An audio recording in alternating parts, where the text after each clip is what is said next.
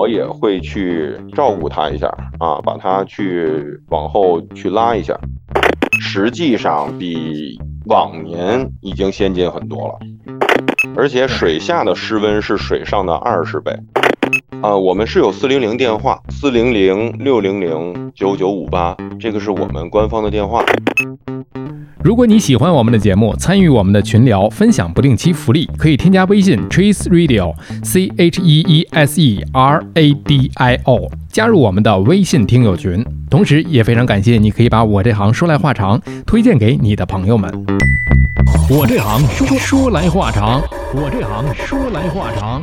话短说。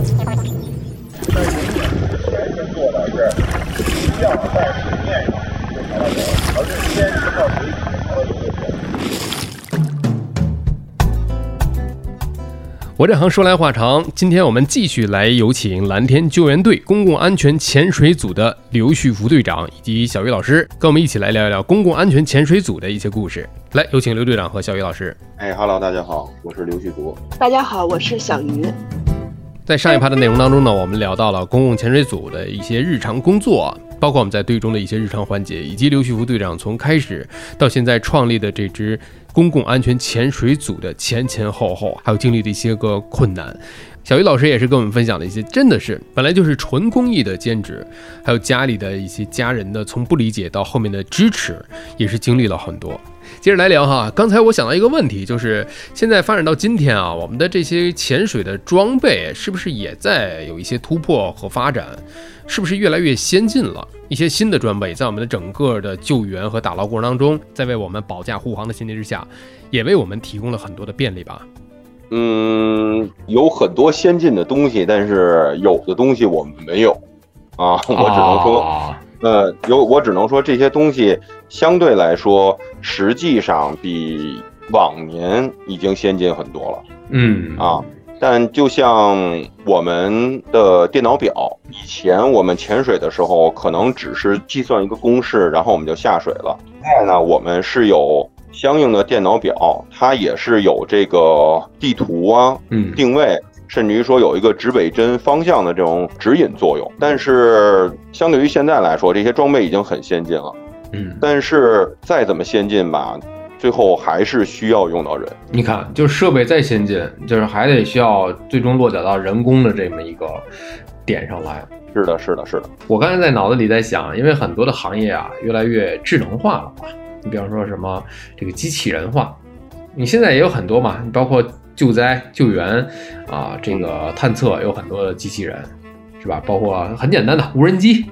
但是，呃，对于我们干的这件事来讲，其实最终还是要去有人工的一个干预，甚至讲根基点还是在我们这个人工这上面。嗯，是的，是的，是的，离不开离不开人。没错，就像我们七月三十号当天，实际上，呃，舰队的当天吧，实际本来我们是一个水训。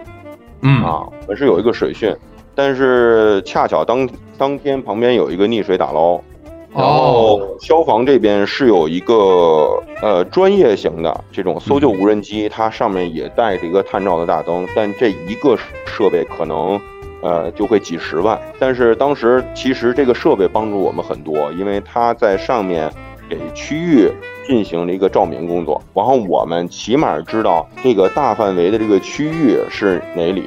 就是可以让我们搜索的区域变小，也就是说，它是给我们提供了一个便捷性，但是它不是一个主角，它仍然是给我们提供的一个工具。没错，没错。嗯，是有了装备了，我们下水了，在整个的这个救援或者打捞的过程当中，呃，我们也会肯定会有一些个规则或者是原则，是吧？就是说，像我我这行说来话长吧，就这行肯定有一些行规啊。呃，会有的，会有的。我们这行的行规实际会更多。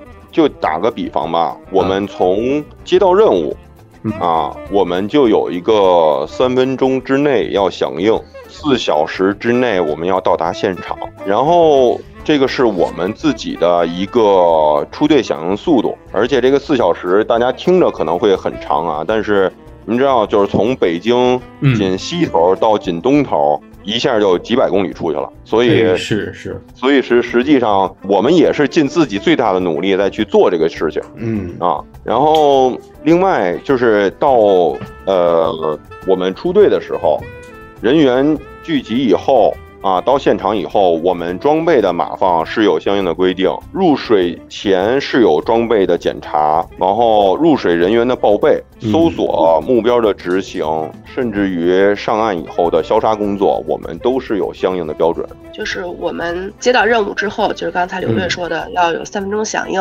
那么三分钟响应，刘队会通知我们秘书组，然后我们秘书组就会在我们的这个志愿者这个这个群里头就会发这个任务报备，志愿者谁。可以去现场，那我们就要做一个，我们秘书就要做一个这个召集的工作。然后召集工作之后，我们会立刻建群，立刻建群，把所有的这些可以出现场任务的人就召集到一个群里。然后我们会发这个任务的定位，然后大家都会赶紧响应，拿装备的拿装备，然后。往现场的往现场，都是开车呀，或者是搭车呀，或者是采取其他的方式，嗯，就嗯去现场。那这时候我们嗯秘书组呢就会是在这个关注每一个志愿者的这种状态，比如说什么时候报备，什么时候出发的，然后嗯什么时候到达的啊，然后同时我们秘书组还要。做这什么工作呢？就是因为我们去救援，它会牵涉到一个保险的问题，嗯，相当于安全的问题，呃，要给每个志愿者去上保险，了解每个志愿者的上保险的这些信息，同时我们还要去了解这种就是救援。救援当地的这个地形、水温，嗯啊这些相对的这些情况，然后把这个当地的这个状况要给每一个这个参加救援的那个队员要告诉他们啊，有让他们有所准备。然后等到这个到了这个集合地点了之后，要告诉他们，比如说在哪里怎么进入，然后在哪里集合，然后装备在哪里。队长呢就会就是安排人怎么就是前期应该是怎么样去工作，按照我们一定的流程、一定的步骤，前期怎么样下水，然后潜水员什么时候可以下水，然后潜水员会分组。刚才刘队也讲到了，就是说每个他都有自己的潜伴嘛，这样两个人一组或者几个人一组，然后去做这个呃下水的搜救工作。然后我们秘书呢就会再去记录他们谁什么时候下水，谁什么时候升水，然后哪哪一组的轮换什么这些工作。升水之后，我们就是我刚才说到的这个收拾装备呀，包括呃热水啊、后勤的这些工作，有也是要去做的。哎，这都看似完事儿了，但是后勤的工作还仍在继续。对对对。然后一直到这个任务结束啊，结束了之后，每一个人回家，要每一个人都安全到家，安全到家报备给秘书了之后，秘书的工作才算才算基本完成。哎呦。然后最后。装备的清理什么这些，如果他们自己的装备，呢自己去清理；然后如果是队里的装备，我们还要统一拉到队里去进行清理维护，然后再这些都是包括在内的。这是一整条的一条我们执行的一条线啊。在电影里面，我们可能看超人那个非常的帅啊，上着课夸穿个斗篷，换身衣服啊，蜘蛛侠什么的。但是这这我们这个城市里面现实的活生生的这些个呃英雄，我们就要去，我们有我们的这个职业的标准，有我们的这个行为的规范，有我们整个的行规这一条线，每一个步骤，每一个节点。还真是挺有学问的。哎，刘队有没有就比较呃印象比较深刻的救援故事，可以跟大家分享一下？呃，那我们就拿这个七月三十号舰队的当天的那个啊，对对，当天遇到的这么一个情况，也巧，对，很很巧很巧。呃，当天实际上是什么？是我们呃相应的地理位置还会比较好，我们在顺义潮白河段。啊，正好在做这个水域技能训练，啊，正好身边有几个人，时间、地点、人物其实都是，就是怎么说呢，都都很巧啊。但是事故地点发生的离我们也不算太远，然后发生以后是有一个呃呃有一个人员啊是溺水了，嗯啊，但是我们去到现场的时候，嗯，它由于是一个非经营性的这种。呃，浅滩啊，有很多人在旁边游玩。明白啊，就是这边已经发生事故了，但是旁边大概还有一百多人啊，有小孩，有孩子，然后还在旁边划着船、游着泳，嘻嘻哈哈的在那儿并没有意识到这个事情的严重性嗯啊，也这个事故也并没有说给大家带来警觉，所以当时我们就是到达现场以后，第一步先是啊、对现场的秩序进行了一些维护，让他们去该去这个收拾的去收拾，因为这边会比较危险。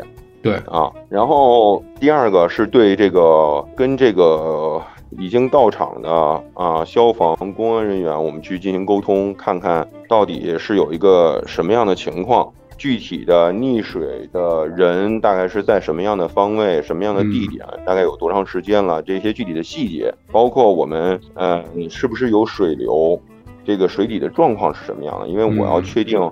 我的潜水员下水以后是一个什么样的状态嗯啊？他可以不可以胜任？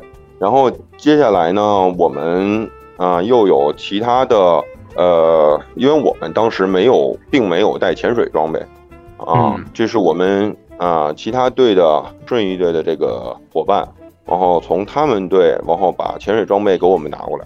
嗯啊，然后这样的话，我们又对潜水装备去进行了啊组装，又进行了下水。但是由于不是我们自己的装备，装备当时还有一些小小的问题还得磨合一下啊，。对对对，适啊应适应啊呃，对，就是主要是这个维保可能不够吧，啊，是有一些小状况啊，啊。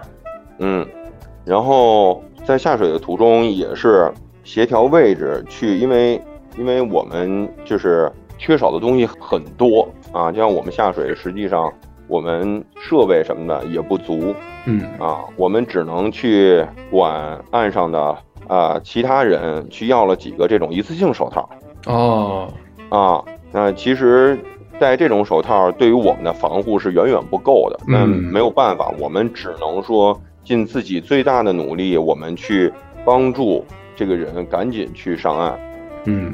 啊。那这时候我们就，呃，我跟我的前伴，然后我们就一起下水。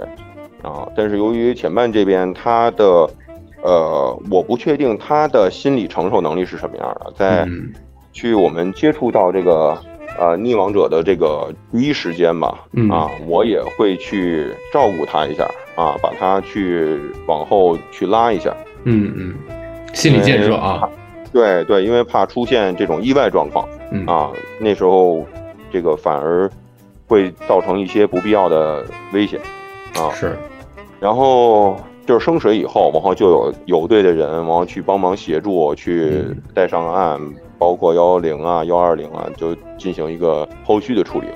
嗯啊嗯，我，真的是巧妇难为无米之炊啊！虽然说我们已经在旁边不远的一个地点了，已经人都在了，但是我们手上没有家伙啊，是的，是的，啊，还得先从那个其他地方顺义去找人要回来，但是可能设备又有一些小的状况，我们还要去现去调整，再去调试，然后没有自己的装备，我们要再去，嗯，这真的是本来我们是一个很愉愉快快的一个一个怎么讲呢，舰队的一个一个仪式啊，又赶上了哦这个，所以这队建的还挺有意义的，啊，是是是是是。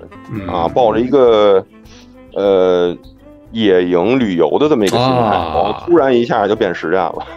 这就变成实战了啊，对对对，所以这队伍就就从那儿就开始就成立了。是的，是的，是的。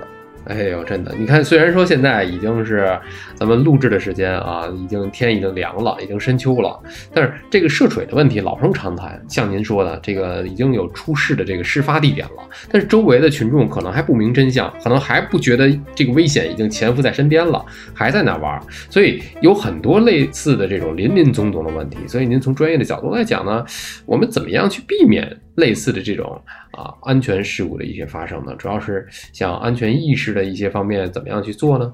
嗯，其实我个人建议啊，还是去一些、呃有经营性的场所，会嗯相对来说会好一些，因为他们第一嗯是有呃相应的安全员嗯啊，也会对场地进行一个实时的查勘嗯啊。